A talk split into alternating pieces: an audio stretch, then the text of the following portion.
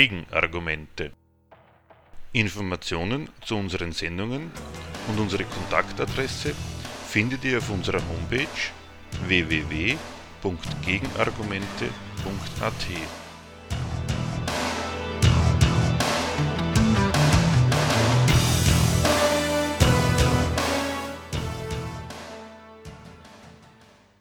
Die Karriere des bedingungslosen Grundeinkommens von einer Forderung von Philanthropen zu einem auch von Politik und Wirtschaft ernsthaft in Erwägung gezogenen Vorhaben. Teil 3.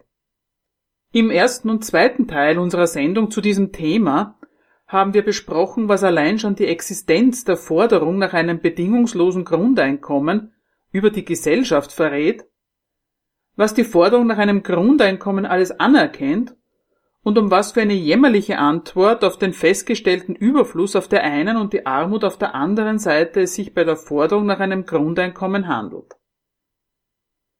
Wir haben uns mit den häufigsten Einwänden gegen das Grundeinkommen und mit der Aussage, das Grundeinkommen sei eine Antwort auf die Krise der Arbeitsgesellschaft und die Krise des Sozialstaats beschäftigt. In unserer heutigen Sendung wollen wir uns mit folgenden Fragen zum Thema Grundeinkommen beschäftigen. Erstens, was ist von der Aussage zu halten, das Grundeinkommen sei ein erstes Element einer neuen nachkapitalistischen Gesellschaft? Zweitens, Manager und Konzernvorstände werben für das Grundeinkommen. Was ist da los und was sagt das über die Forderung nach einem Grundeinkommen aus? Drittens, wie stellt sich die Politik zur Forderung nach einem Grundeinkommen? Im ersten Teil unserer Sendung befassen wir uns mit der Frage, was von der Aussage zu halten ist, das bedingungslose Grundeinkommen sei erstes Element einer neuen nachkapitalistischen Gesellschaft. Die große Mehrzahl der Befürworter eines Grundeinkommens sieht in ihm die adäquate Antwort auf die mit der Digitalisierung aller Lebensbereiche über immer größere Teile der Bevölkerung hereinbrechende Bedrohung ihrer Existenz. Für die einen ist es das Mittel der Wahl, der ansonsten für unvermeidlich gehaltenen Armut zu begegnen.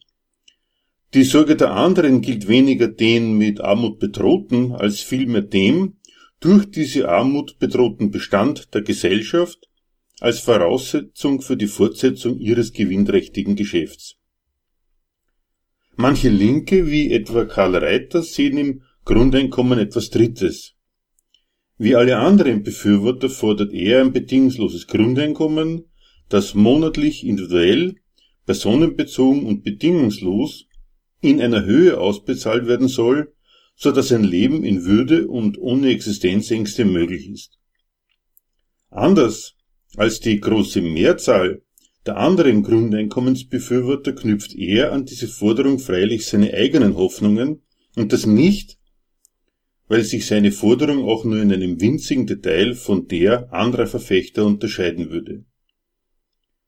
Der Unterschied, auf den es ihm ankommt, liegt nicht in dem, was er wie alle anderen Befürworter durchgesetzt sehen möchte, sondern einzig auf dem Feld der Interpretation, darin, was er dem Grundeinkommen an Wirkungen zuschreibt. Für ihn ist es eine einfache und wunderschöne Idee zur emanzipatorischen Umgestaltung der Gesellschaft. Dazu folgendes Zitat wie alle anderen weiteren Zitate aus seinem Buch Bedingungsloses Grundeinkommen. Also, was also will das Grundeinkommen? Armutsvermeidung? Jein.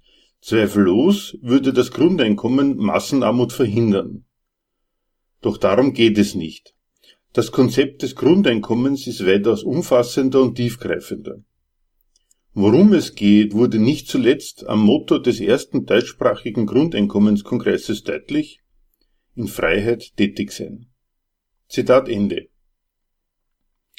Die von allen anderen mit der Forderung nach einem Grundeinkommen angestrebte Armutsvermeidung gut und schön. Das werde das Grundeinkommen schon auch leisten. Dagegen hat er auch keinen Einwand. Darum ist es ihm aber nicht zu tun, jedenfalls nicht in erster Linie. Für ihn ist das Grundeinkommen mehr, nicht einfach Armutsvermeidung, sondern der Königsweg in eine neue, emanzipierte, nachkapitalistische Welt der Tätigkeit in Freiheit. Zitat Ich persönlich bin davon überzeugt, dass das Grundeinkommen bereits ein Element einer neuen, nachkapitalistischen Gesellschaft darstellt. Zitat Ende. Ein Grundeinkommen, das noch vor wenigen Jahren als bloße Träumerei nicht nur von Linken galt, stehe heute tatsächlich vor der Tür, davon ist er überzeugt. Die Zeit sei reif dafür. Zitat. Die Idee des Grundeinkommens hätte keine Chance, wenn nicht die Veränderungen der gesellschaftlichen Verhältnisse selbst in diese Richtung weisen würden. Jetzt ist die Zeit reif für das Grundeinkommen vor 30, 40 Jahren und davor war sie es nicht. Zitat Ende. Was hat sich geändert? Dazu ein Zitat wieder. In der Phase des Fordismus, insbesondere auf seinem Höhepunkt in den 50er bis 70er Jahren, offerierte bildlich gesprochen die Gesellschaft, vor allem den einheimischen Männern, einen sicheren, geregelten Arbeitsplatz. Wer nicht gerade auf den Kopf gefallen war und sich nichts zu Schulden kommen ließ, konnte mit einer bescheidenen Karriere rechnen, die letztlich bescheidenen Wohlstand und soziale Sicherheit versprach. Dass diese Entwicklung überhaupt stattfand, war nicht zuletzt der damaligen Nachfrage nach Arbeitskräften geschuldet. Zitat Ende.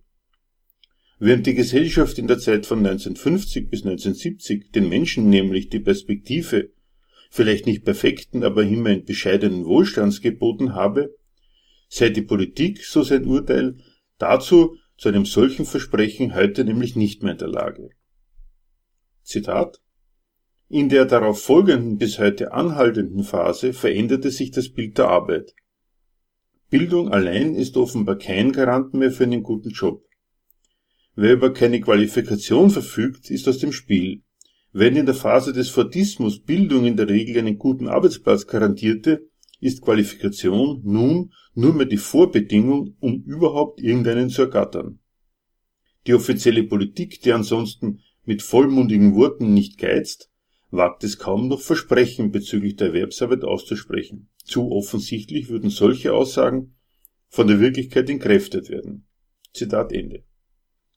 Dass sich die Lage der Lohnabhängigen am Arbeitsplatz und bei der Suche nach einem Arbeitsplatz heute gegenüber früher gewandelt hat? Stichwort prekäre Beschäftigungsverhältnisse, größere Fluktuation, Arbeitslosigkeit und so weiter ist das eine.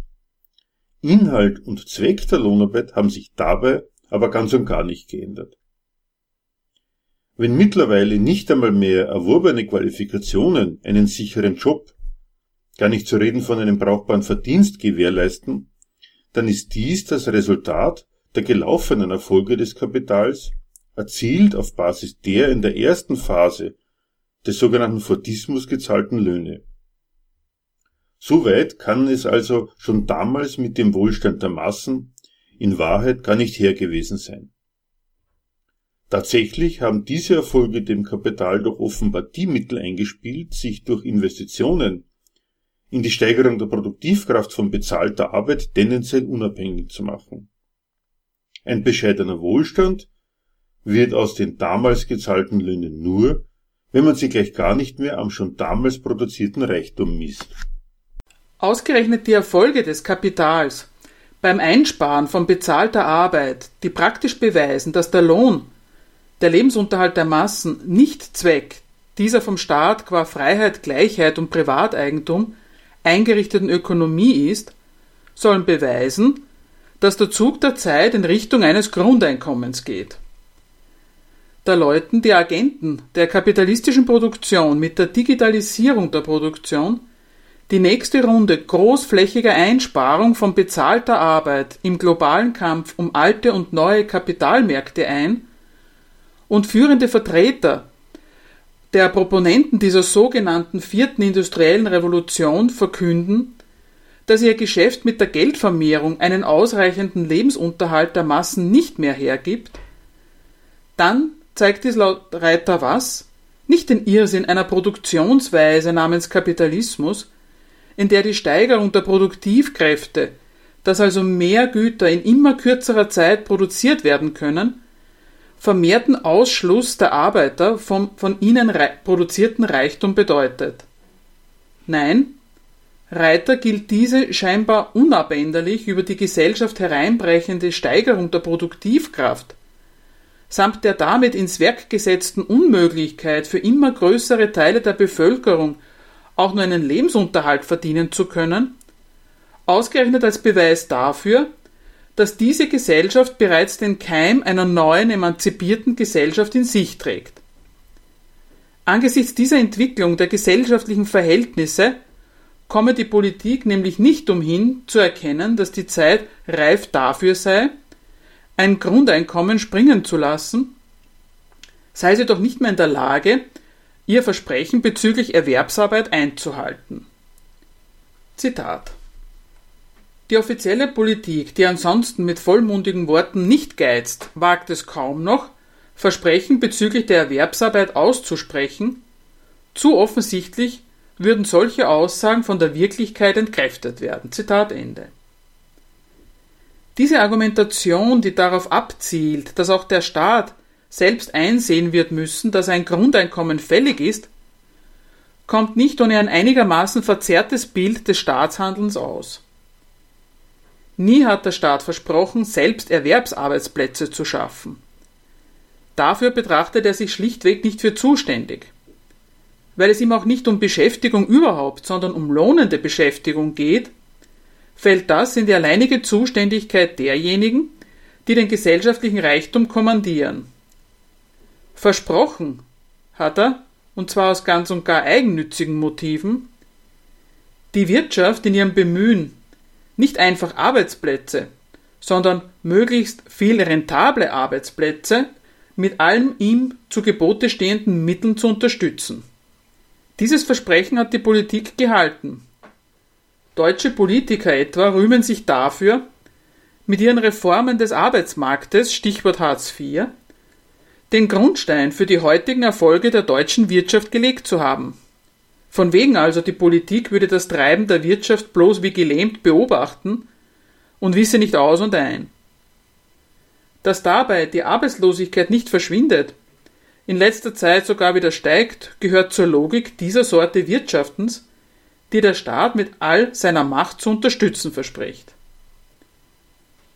Für eines taugt die um sich greifende Arbeitslosigkeit daher mit Garantie nicht, nämlich als Beleg dafür, dass die Politik ein Einsehen haben werde, dass die Zeit heute reif nicht für die Abschaffung dieser Verhältnisse, sondern für ihre Fortentwicklung in die Gesellschaft eines neuen, erweiterten Arbeitsbegriffs sei. Was soll das Grundeinkommen nun laut, nun laut Reiter im Einzelnen leisten? Zunächst und vor allem soll es dazu führen, dass sich der Arbeitsbegriff ändert. Zitat Bewusst wurde am Grundeinkommenskongress im Oktober 2005 nicht von Arbeit, sondern von Tätigkeit gesprochen. Arbeit wird im öffentlichen Verständnis immer noch mit Lohn- und Erwerbsarbeit identifiziert. Arbeit sei Lohnarbeit. Tätigkeiten ohne Erwerb zählen gesellschaftlich nichts. Allerdings, es nützt auch wenig, auf die unbestreitbare Tatsache hinzuweisen, dass jenseits der Lohn- und Erwerbsarbeit mehr Arbeitsstunden geleistet werden als innerhalb jenes Bereichs, der als Arbeit anerkannt ist. Ohne diese unbezahlten Tätigkeiten gäbe es vieles in Kultur, Kunst, Sport, Information, Wissen, Wissenschaft, Religion und sozialem Engagement nicht. Zitat Ende. Warum wohl wird im öffentlichen Verständnis Arbeit immer noch mit Lohn- und Erwerbsarbeit identifiziert? Warum nützt es nichts, auf die vielen geleisteten Arbeitsstunden außerhalb des Firmengebäudes hinzuweisen? Kann es etwas damit zu tun haben, dass Lohnabhängige praktisch merken, dass sie in der Welt des Privateigentums ohne ein Einkommen dumm dastehen? dass ihre ansonsten ausgeübten Tätigkeiten, denen sie nachgehen, sei es, weil sie um sie nicht herumkommen, weil sie ihnen zum Vergnügen gereichen oder schließlich weil der Mensch in der bürgerlichen Gesellschaft ein moralisches Rüstzeug braucht, ihnen diesen Dienst, ein Einkommen zu erzielen, nicht leisten, sie dieses Einkommen vielmehr nur kriegen, wenn sie einen bezahlten Job finden. Es ist das eine, festzustellen, dass die Lohn- und Erwerbsarbeit immer weniger das hergibt, was ihre Bezeichnung nahelegt. Lohn und Erwerb. Was gänzlich anderes ist es aber, sich über eine verkehrte Identifikation von Arbeit bloß mit Lohn- und Erwerbsarbeit zu beschweren und eine Erweiterung des Arbeitsbegriffs auch auf alle anderen menschlichen Tätigkeiten zu fordern. Wie immer dieser neue Arbeitsbegriff auch aussehen mag, auf welche sonstigen Tätigkeiten immer er noch ausgeweitet werden mag,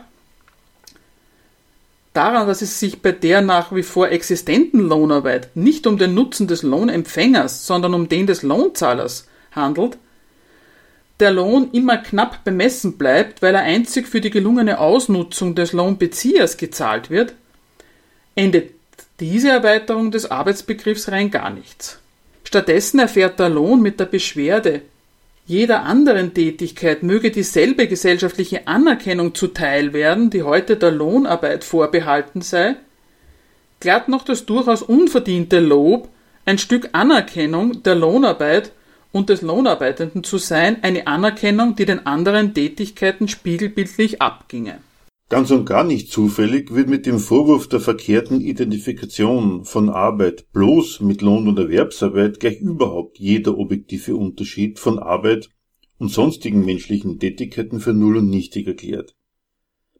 Weil Arbeit in unserer Gesellschaft denen nicht nützt, die sie verrichten, ist der Unterschied von Arbeit und sonstigen Tätigkeiten aber noch lange nicht obsolet. Tatsächlich gehört Arbeit ins Reich der Notwendigkeit, Sie muss verrichtet werden, unabhängig davon, ob sie dem Ausführenden als die Tätigkeit, die sie ist, unmittelbar zum Vergnügen gereicht und unterscheidet sich darin von allen sonstigen Tätigkeiten, die gerade ob der Freude an der Tätigkeit selbst praktiziert werden. Wer musiziert, Gedichte schreibt und in seiner Freizeit Sport oder Wissenschaft treibt, tut dies in aller Regel des eigenen Vergnügens und des Vergnügens der mit den Resultaten dieser Tätigkeit beglückten Menschheit wegen. Von diesen Unterschieden will Reiter nichts wissen. Wenn Menschen tätig werden, geht es ihnen laut Reiter nämlich letztlich immer um ein und dasselbe. Gleich ob sie das Notwendige und Gewünschte herstellen oder allein oder mit anderen einem Vergnügen freunden, darum nämlich selbstbestimmt tätig zu werden und sich durch diese Tätigkeit mit anderen zu verbinden. Dazu ein Zitat. Es ist keinesfalls nötig, gemeinsam sehr präzise und zahlreiche Auffassungen über die Natur des Menschen zu teilen, um für das Grundeinkommen einzutreten. Eine solche Voraussetzung würde es fast unmöglich machen, für diese Idee zu plädieren. Allerdings beruht das Grundeinkommen in meiner Sichtweise auf einer sehr schlichten und unspektakulären Annahme, nämlich der Mensch ist ein nach selbstbestimmter Tätigkeit strebendes Wesen und möchte sich durch diese Tätigkeit mit anderen verbinden. Damit ist nicht gesagt, dass der Mensch jederzeit nach Tun strebt und vor allem nicht, welche Art der Tätigkeit dies ist und in welcher Intensität wir sie ausüben wollen. Ob wir diese Tätigkeit auch als Arbeit bezeichnen wollen, darüber gibt es in der Sozialphilosophie unterschiedliche Auffassungen. Zitat Ende. Menschen tun eine ganze Menge. Sie gehen einer Lohn- oder Erwerbsarbeit nach investieren, frönen ihren Hobbys oder geben sich der Muße hin. All das, sowohl allein als auch gemeinsam mit anderen. Immer kommt es ihnen selbst dabei auf genau den Inhalt der jeweiligen Tätigkeit an. Noch jeder weiß zwischen dem Tennisspiel in seiner Freizeit, den Vergnügungen im Urlaub und dem harten Werkeltagsleben zu unterscheiden und anzugeben, warum er einmal das eine und das andere mal das andere tut. Bei all diesen Tätigkeiten ließe sich auf den jeweils verfolgten Zweck und die jeweils verfolgten Absichten schließen. Was gänzlich anderes ist es, all diese Tätigkeiten als Ausfluss eines menschlichen Grundbedürfnisses tätig sein zu wollen zu behaupten. Eine solche konstruierte menschliche Natur wird aus all den aufgezählten Tätigkeiten nur, wenn man von jedem dieser konkreten Inhalte menschlichen Tuns abstrahiert und an ihnen allen monoton immer nur das eine festhält, dass die Menschen das, was sie tun, auch tatsächlich selbst und in aller Regel, abgesehen von Robinson Crusoe auf seiner Insel, auch nicht allein, sondern gemeinsam mit anderen tun. Anschließend wird ausgerechnet dieser dürre Inhalt, der nichts mehr von dem enthält, was Menschen tatsächlich umtreibt, der daher auch nichts von dem erklären kann, was Menschen tun, zum eigentlichen Inhalt all ihrer Tätigkeiten erklärt. Menschen wollen tätig sein und sich auf diesem Weg mit anderen verbinden. Genau das, so seine Kritik, sei aber in der jetzigen Gesellschaft, die alles Arbeiten mit der Lohn- und Erwerbsarbeit identifiziert, nicht gegeben. Wenn Reiter die jetzige Gesellschaft im Allgemeinen und die Lohnarbeit im Besonderen kritisiert, dann daher weniger wegen ihres für die Arbeitenden feindlichen ökonomischen Inhalts, sondern weil die Identifikation von Arbeit bloß mit Lohnarbeit, der die Menschen im Übrigen in Wahrheit zwar mit falschen Berechnungen, aber dennoch ganz aus innerer Überzeugung nachgehen, angeblich der wahren Natur des Menschen im Wege stünde. Diese, insbesondere das unterstellte Bedürfnis der Menschen nach Anerkennung, zur Geltung kommen zu lassen, das wäre die wahre Leistung des Grundeinkommens. Zitat Wie also mit dem Bedürfnis nach gesellschaftlich anerkannter Tätigkeit umgehen? Ich meine, dass das Grundeinkommen die Lösung darstellt. Ich sehe keinerlei Perspektive darin, unsere Tätigkeit ausschließlich und bedingungslos an die Lohn- und Erwerbsarbeit zu knüpfen. Zahllose Menschen tun dies bereits heute nicht mehr, auch ohne Grundeinkommen. Ein Grundeinkommen würde den gesellschaftlichen Status dieser Tätigkeiten massiv verändern. Ohne sie messen und bewerten zu wollen, werden sie im wahrsten Sinn des Wortes anerkannt, materiell anerkannt durch das Grundeinkommen. Zitat Ende. So wenig das Bild des nur abstrakt tätig sein wollenden Menschen dazu taugt, zu erklären, was Menschen tatsächlich so tagtäglich tun, so gut passt es zur geforderten Höhe dieses Grundeinkommens, trotz immensen gesellschaftlichen Reichtums ausreichend für nicht mehr als ein Leben in Würde und ohne Existenzangst. Nicht zu leugnen, der mit einem Grundeinkommen beglückte Mensch kann tätig werden. Und mehr will er ja laut dem Menschenbild von Reiter gar nicht.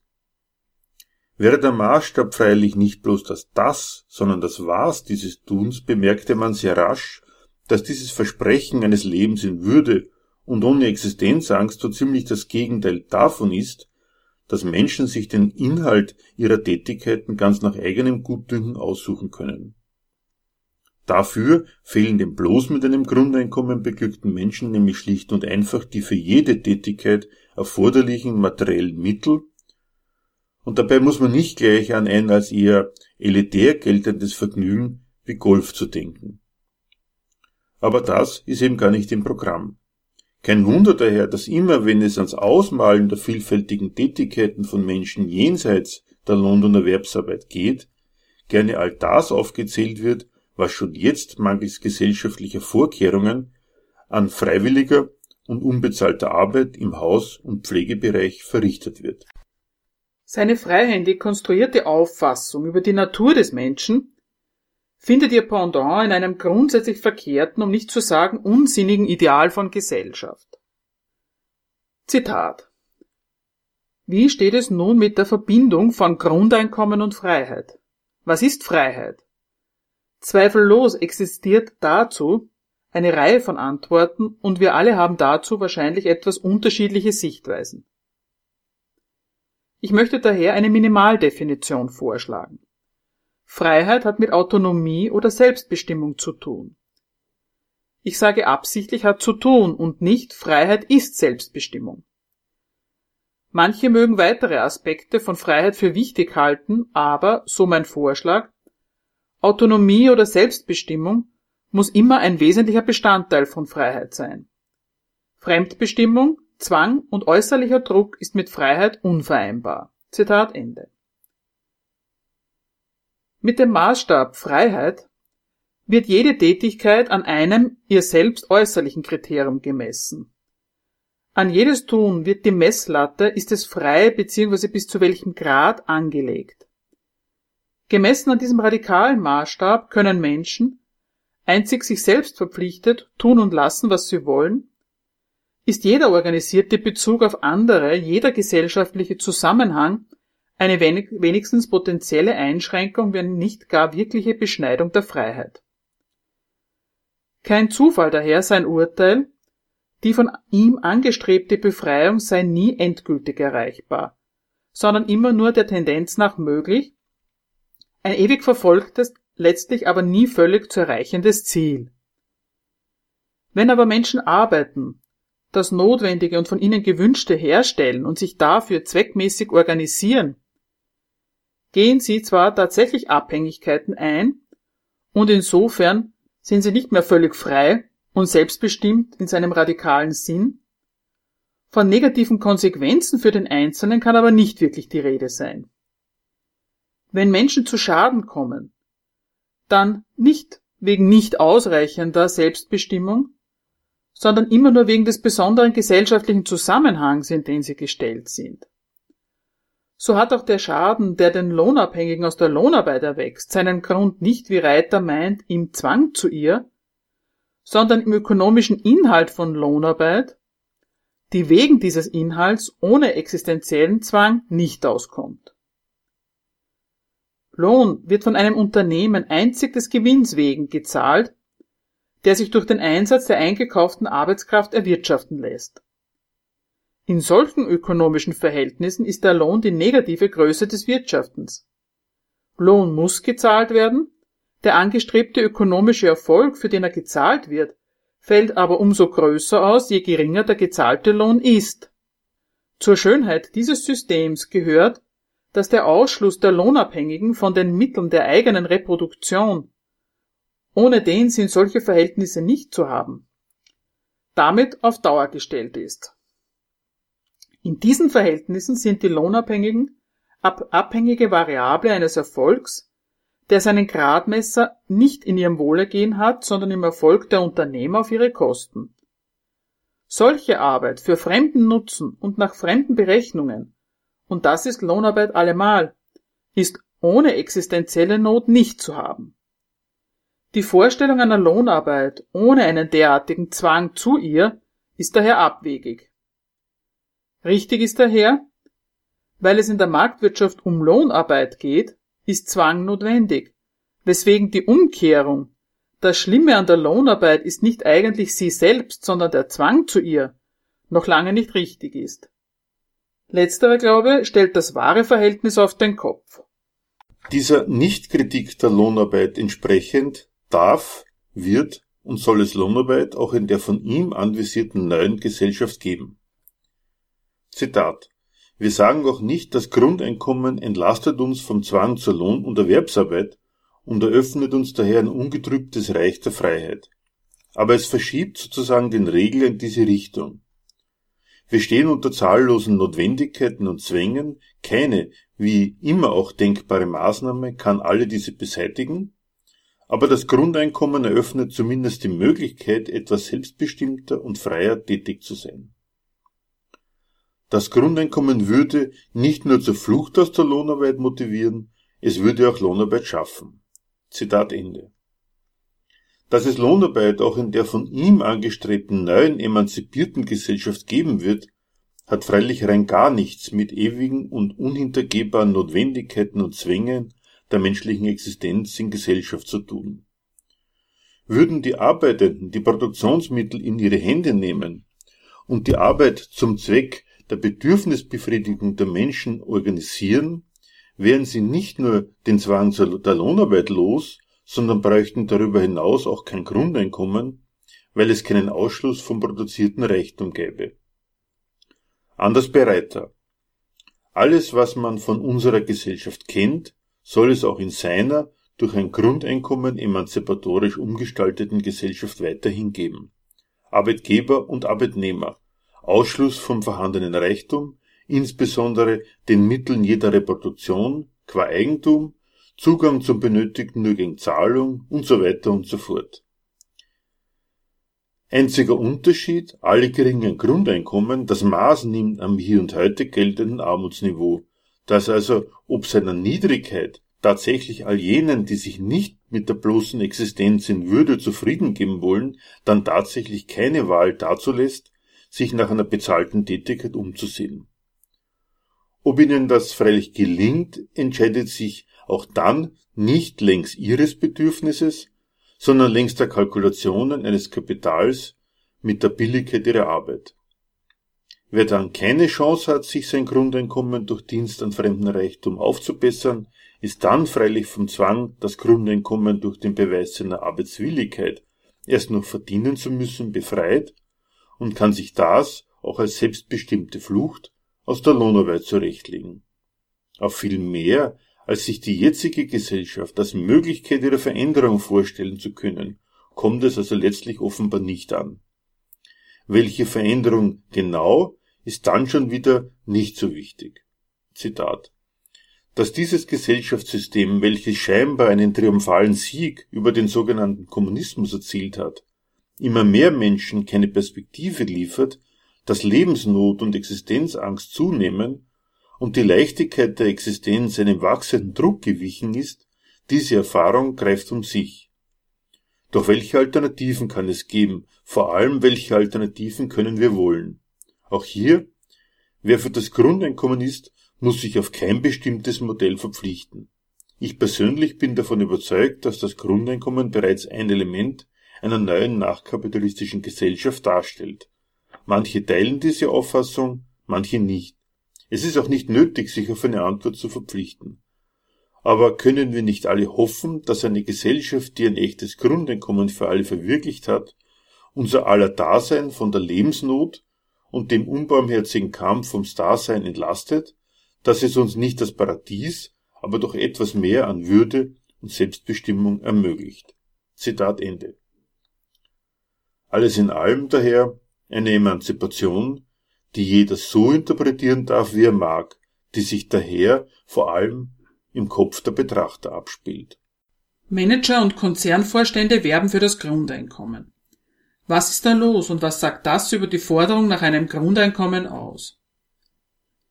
Das bedingungslose Grundeinkommen wird in letzter Zeit nicht mehr nur von Idealisten der Marktwirtschaft, die seit eh und je Rezepte ersinnen, wie der Kapitalismus von seinen schlechten Seiten bereinigt werden könnte, sprich Rezepte für einen Kapitalismus mit menschlichem Antlitz ersinnen, propagiert. Auch Unternehmer, waschechte Manager und Konzernvorstände rühren mittlerweile die Werbetrommel für ein Grundeinkommen. Das bedingungslose Grundeinkommen ist wesentlich für die Wirtschaft des 21. Jahrhunderts, heißt es auf einer eigens dafür eingerichteten Homepage von Wirtschaftsvertretern.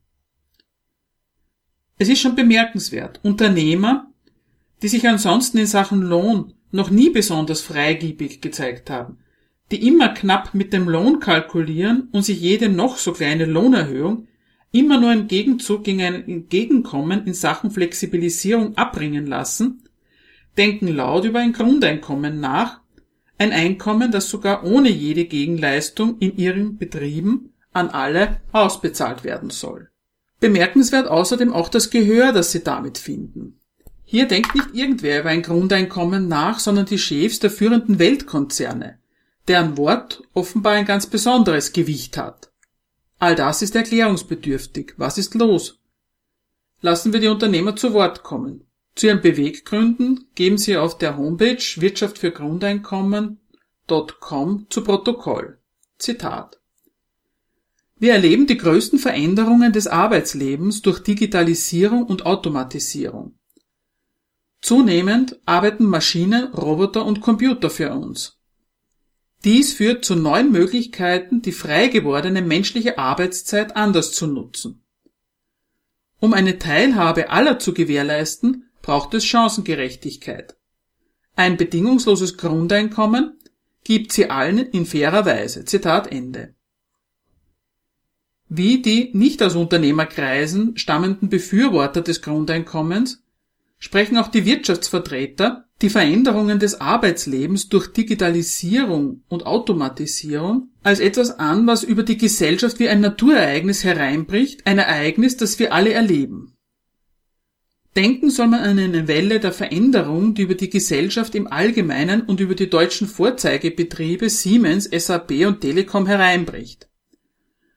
Aus dem Mund von Managern und Konzernvorständen gerade dieser Betriebe ist das allerdings absurd. Ausgerechnet die Konzerne, die gerade im Geschäft mit Digitalisierung und Automatisierung ein wesentliches Geschäftsfeld haben. SAP, ein Hersteller der gleichnamigen Software zur Abwicklung sämtlicher Geschäftsprozesse, Telekom, tätig auf dem Geschäftsfeld der Informationsübertragung und Siemens, führend auf dem Geschäft der Automatisierung. Ausgerechnet diese Konzerne geben den von Digitalisierung und Computerisierung Betroffenen von wegen Betroffene und Naturereignis. Bei diesen Konzernen handelt es sich nicht um Betroffene einer unabhängig von ihnen stattfindenden Entwicklung, der sie sich stellen müssten, sondern gerade um diejenigen Macher, die in der Digitalisierung und Automatisierung ihr eigentliches und zukunftsweisendes Geschäftsfeld wissen. Sie sind es, die diese Entwicklung durchsetzen, bei sich in ihren eigenen Betrieben und als Anbieter und Verkäufer derartiger Technologien bei allen anderen, die dann noch in der Konkurrenz bestehen. Wir machen den Mittelstand digital, verspricht da etwa die Deutsche Telekom in ihrem neuen Werbespot. Schluss mit Lahmlegerluschen und vielleicht Fluffis, auf dass sie nur ja nicht die digitale Revolution verpassen. Wenn die Konzernchefs ein Grundeinkommen für nötig halten, um eine Teilhabe aller zu gewährleisten, dann lässt das einen Schluss auf ihren Betriebszweck ebenso zu wie darauf, wie sie ihn zu erreichen gedenken. Was da daherkommt als Maschinen, Roboter und Computer arbeiten für uns heißt, sie, die Agenten der kapitalistischen Produktion, bedienen sich all der schönen Möglichkeiten digitaler Technik, um wie eh und je die Kosten bezahlter Arbeit in Gestalt von Arbeitsplätzen einzusparen Löhne zu senken, um so ihre Konkurrenz aus dem Feld zu schlagen und ihre betriebliche Gewinnkalkulation noch besser aufgehen zu lassen. Mit der industriellen Revolution, die Sie vorhaben, der Veränderung des Arbeitslebens, die Sie, die Kommandeure der gesellschaftlichen Arbeit durchsetzen, der von Ihnen eingeläuteten nächsten Runde großflächiger Einsparung von bezahlter Arbeit im globalen Kampf um alte und neue Absatzmärkte, machen sie immer größere Teile der Gesellschaft einkommenslos. Der Lohn, den es dann noch zu verdienen gibt, so ihre Botschaft, wird ein Überleben dann nur noch in Ausnahmefällen hergeben.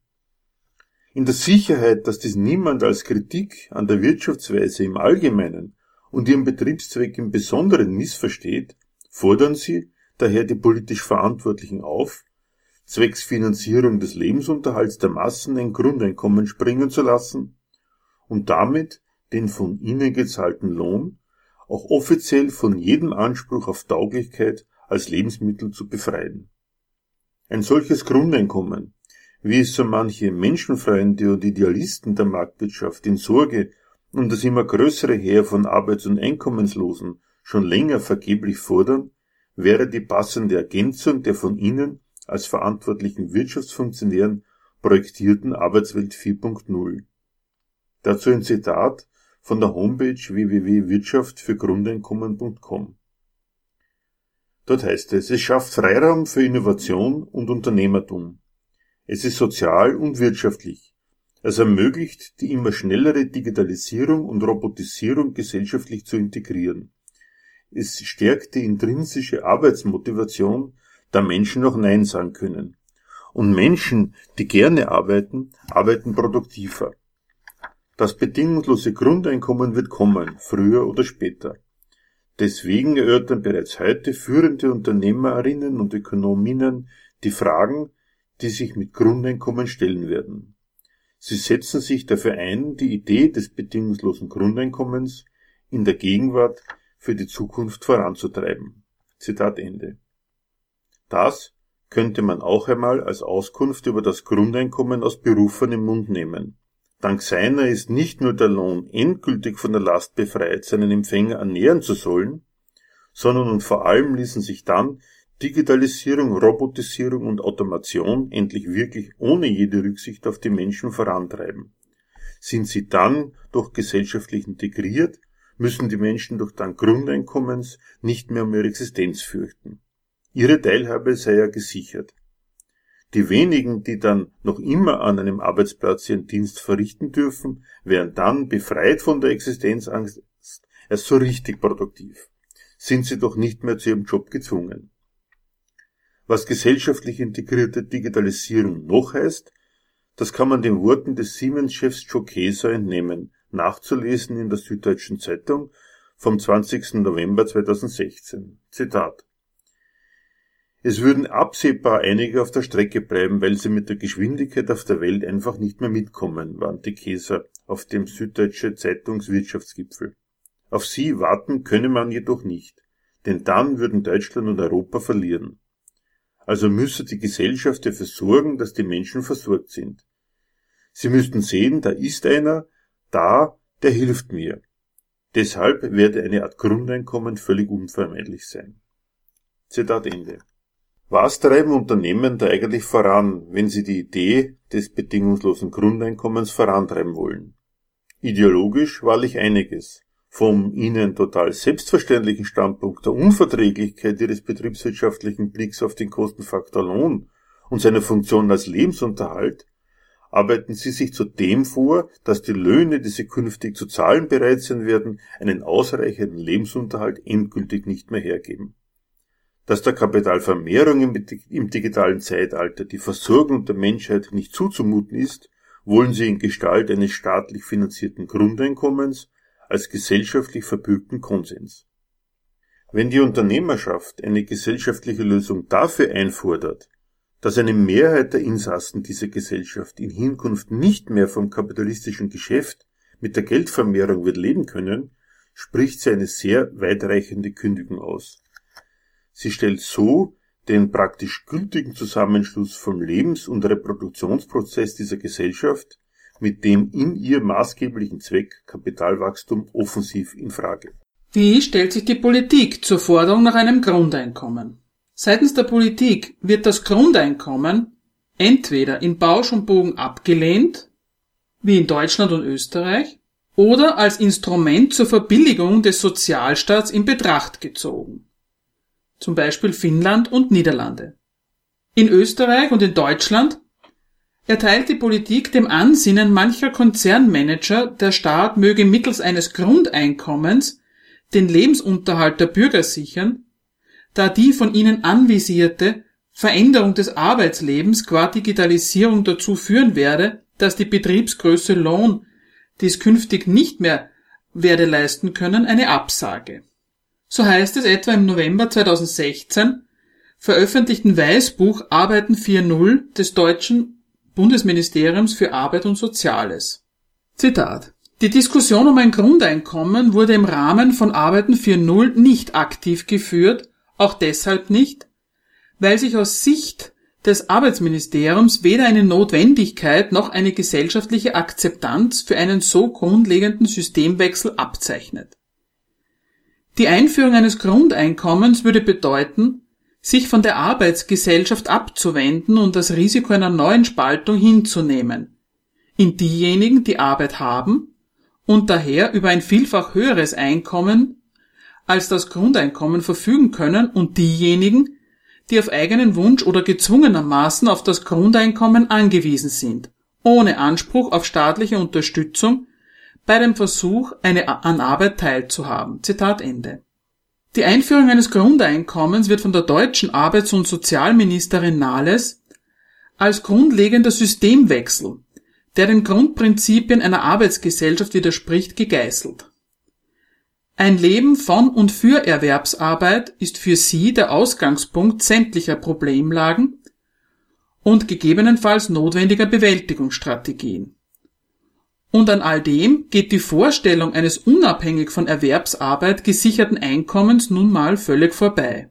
An Arbeit teilzuhaben kennt die Ministerin als den ersten und wichtigsten Wunsch ihres fleißigen Volkes, wenn es dabei Schwierigkeiten haben sollte, ist keine Abkehr vom stummen Zwang zur Erwerbsarbeit, sondern staatliche Wegbereitung für einen Zugang zur Arbeit gefragt. In diesem Ansinnen weiß sich der österreichische Bundeskanzler Christian Kern mit seinen deutschen Regierungskollegen einig und weiß dieses darüber hinaus als zutiefst in der sozialdemokratischen Idee verankert. So sagte er in einem Profilinterview vom 21. Juni 2016 auf die Frage des Profilredakteurs, ob über ein bedingungsloses Grundeinkommen debattiert werden soll, folgendes. Zitat. Davon bin ich kein großer Anhänger. Am Ende des Tages ist die sozialdemokratische Idee auf Arbeit aufgebaut, die dem Leben Sinn gibt.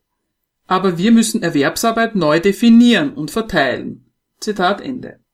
Das Kern einem bedingungslosen Grundeinkommen angesichts von Industrie 4.0 eine Absage erteilt, bedeutet freilich nicht, dass er der angestrebten bzw. bereits ins Werk gesetzten industriellen Revolution, weil sozialdemokratischen Ideen verpflichtet, Prügel in den Weg legen möchte. Im Gegenteil. Dass ein Industrie 4.0 als Erfolgsweg der nationalen Wirtschaft kein Weg vorbeiführt, ist offizielle Regierungslinie in Österreich ebenso wie in Deutschland, auch und gerade unter einem sozialdemokratischen Bundeskanzler.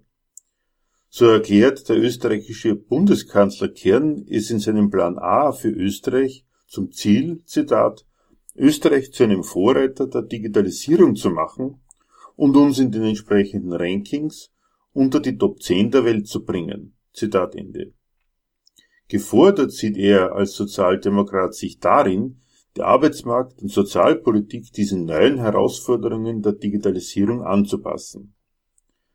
Woran der österreichische Bundeskanzler denkt, wenn er in Entsprechung der sozialdemokratischen Idee die Erwerbsarbeit neu definieren will, darüber gibt er in seinem Plan A Auskunft. Zitat aus der Digital Roadmap der österreichischen Bundesregierung. Digitalisierung ermöglicht neue Arbeitsmodelle und Beschäftigungsformen. Zentrales Ziel bleibt, die Beschäftigung insgesamt zu steigern und die Arbeitslosigkeit zu senken. Je nach Art der konkreten Beschäftigung müssen zeitgemäße Rahmenbedingungen gelten, wobei auch für neue Formen der Beschäftigung die arbeits- und sozialrechtlichen Mindeststandards einschließlich kollektiver Mitbestimmung gelten müssen. Man denke nur an kreative Dienstleistungen, Transportfahrten oder Reinigungsdienstleistungen. Crowdworkerinnen sind flexibel, was Arbeitszeit, Ort und Tätigkeit betrifft, letztlich befinden sie sich aber mitten im Prekariat. Unsichere und oft geringe Entlohnung, entgrenzte Arbeitszeiten, mangelnde Transparenz, massiver Konkurrenzdruck und die Unorganisierbarkeit kollektiver Interessensvertretungen sind die Folge. Crowdworking ist jedenfalls eine boomende Arbeitsform. In Österreich haben laut einer Arbeiterkammerstudie im Jahr 2015 bereits 18 Prozent zumindest einmal für eine Plattform gearbeitet. Und auch die Branchen, in denen Kraut gewirkt wird, werden immer mehr. Zitat Ende.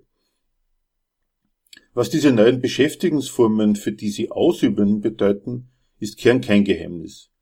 Spricht aber angesichts der damit einhergehenden Perspektive der Schaffung neuer Arbeitsplätze keinesfalls gegen sie sondern, ganz Sozialdemokrat, für die Schaffung von Rahmenbedingungen, die Krautwork und die daraus resultierenden neuen Arbeits- und Einkunftsmöglichkeiten weiterhin ermöglichen.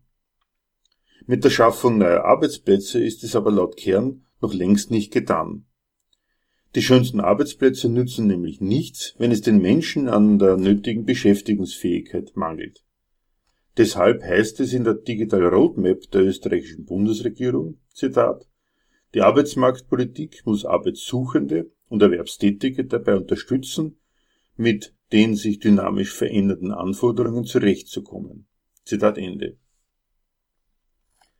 Ein Problem, dem sich auch das deutsche Bundesministerium für Arbeit und Soziales in seinem Weißbuch Arbeit 4.0 ausführlich widmet.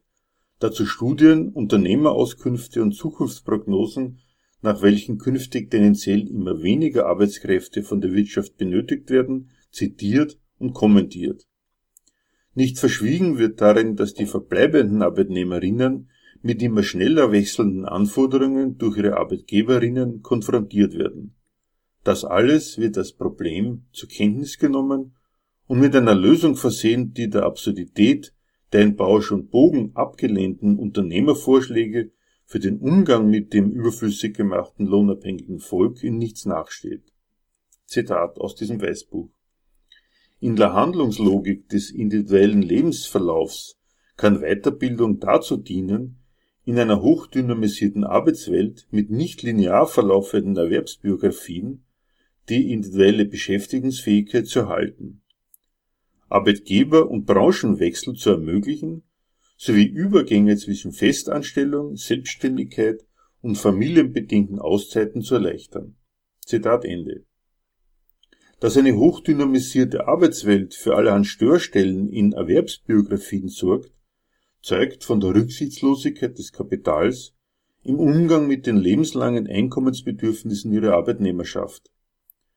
Zu den alten und neuen Sitten des Kapitals Arbeitnehmer mit beständig wechselnden Anforderungen an Quantität und Qualität der abzuleistenden Dienste in Beschlag zu nehmen, sie je nach Konkurrenz und Konjunkturlage ein- und auszustellen und sie mittels beständig neuer Beschäftigungsformen und Rechtskonstruktionen an sich zu binden und zugleich schlechter zu stellen, stellt sich die Politik mittels eines Umkehrschlusses, der keinen Zweifel daran lässt, wer sich wem anzupassen hat, damit gute Arbeit für alle dabei herauskommt. Es gilt nämlich an einer persönlichen Fähigkeit der Arbeitnehmer zu basteln, die in der Sache nichts als deren passive Stellung zu ihrer eigenen Erwerbsarbeit in fremden Diensten bezeichnet. Beschäftigungsfähigkeit. Zu garantieren ist diese Fähigkeit, zu deren Anwendung ihre Inhaber nichts beizutragen vermögen, nach Expertenmeinung durch ein das ganze Berufsleben begleitendes Lern-, Aus- und Weiterbildungsprogramm, über dessen Finanzierung sie sich bereits intensiv Gedanken machen. Nach einem Lehrplan, dem zu entnehmen wäre, was moderne Beschäftigte in der Arbeitswelt 4.0 denn so auf dem Kasten haben müssen, damit mit ihnen etwas anzufangen ist, braucht man nicht zu suchen. Die zum Erwerb der Beschäftigungsfähigkeit angestrebte Weiterbildung hat selbst keinen von ihrer funktionalistischen Bestimmung, immer neuen kapitalistischen Anforderungen zu genügen, unterschiedenen Gehalt. Dort, wo der Vorschlag staatlicherseits nicht in Bausch und Bogen abgelehnt wird, sondern staatlicherseits in Betracht gezogen wird, ist ein Instrument des Sozialstaates eine Organisationsform von Elendsverwaltung, die am Elend nichts ändert, aber dem Staat eine Verbilligung der Verwaltungskosten in Aussicht stellt. Das zeigt das Beispiel Finnland. 2000 derzeit arbeitslose Finnen erhalten ab Jänner 2017 zwei Jahre lang 560 Euro monatlich vom Staat. Das Geld ist steuerfrei und an keinerlei Bedingungen geknüpft. Die Bürger werden zufällig ausgesucht. Zwischen 25 und 58 Jahren sollen die Probanden sein und sie müssen bislang Arbeitslosenhilfe erhalten haben. Arbeitslose, die bereits höhere Sozialleistungen als die 560 Euro erhalten, sind ausgeschlossen. Wenn die Bezieher des bedingungslosen Grundeinkommens eine Arbeit annehmen, erhalten sie trotzdem dieses Grundeinkommen weiter.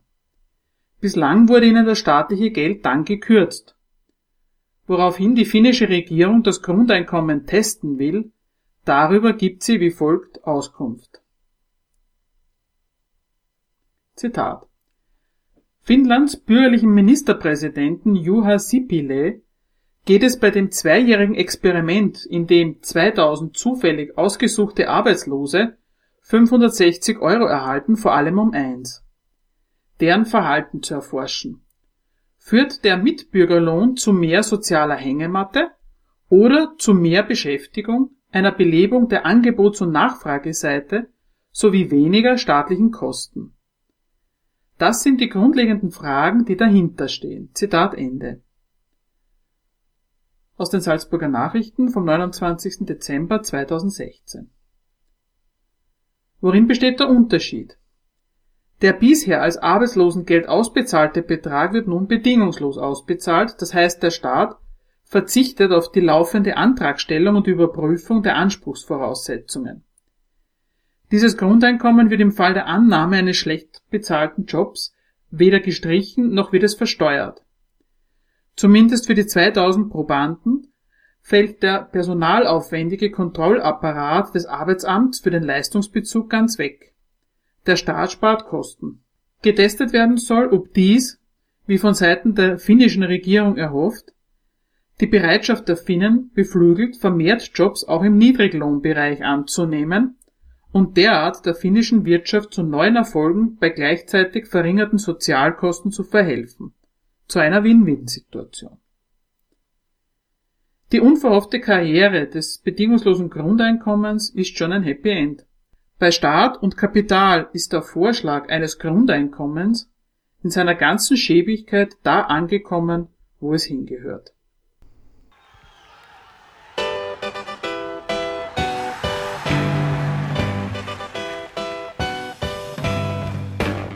Für Diskussionsbeiträge und Kritik zu unserer Sendung verweisen wir wie immer auf unsere Homepage www.gegenargumente.at.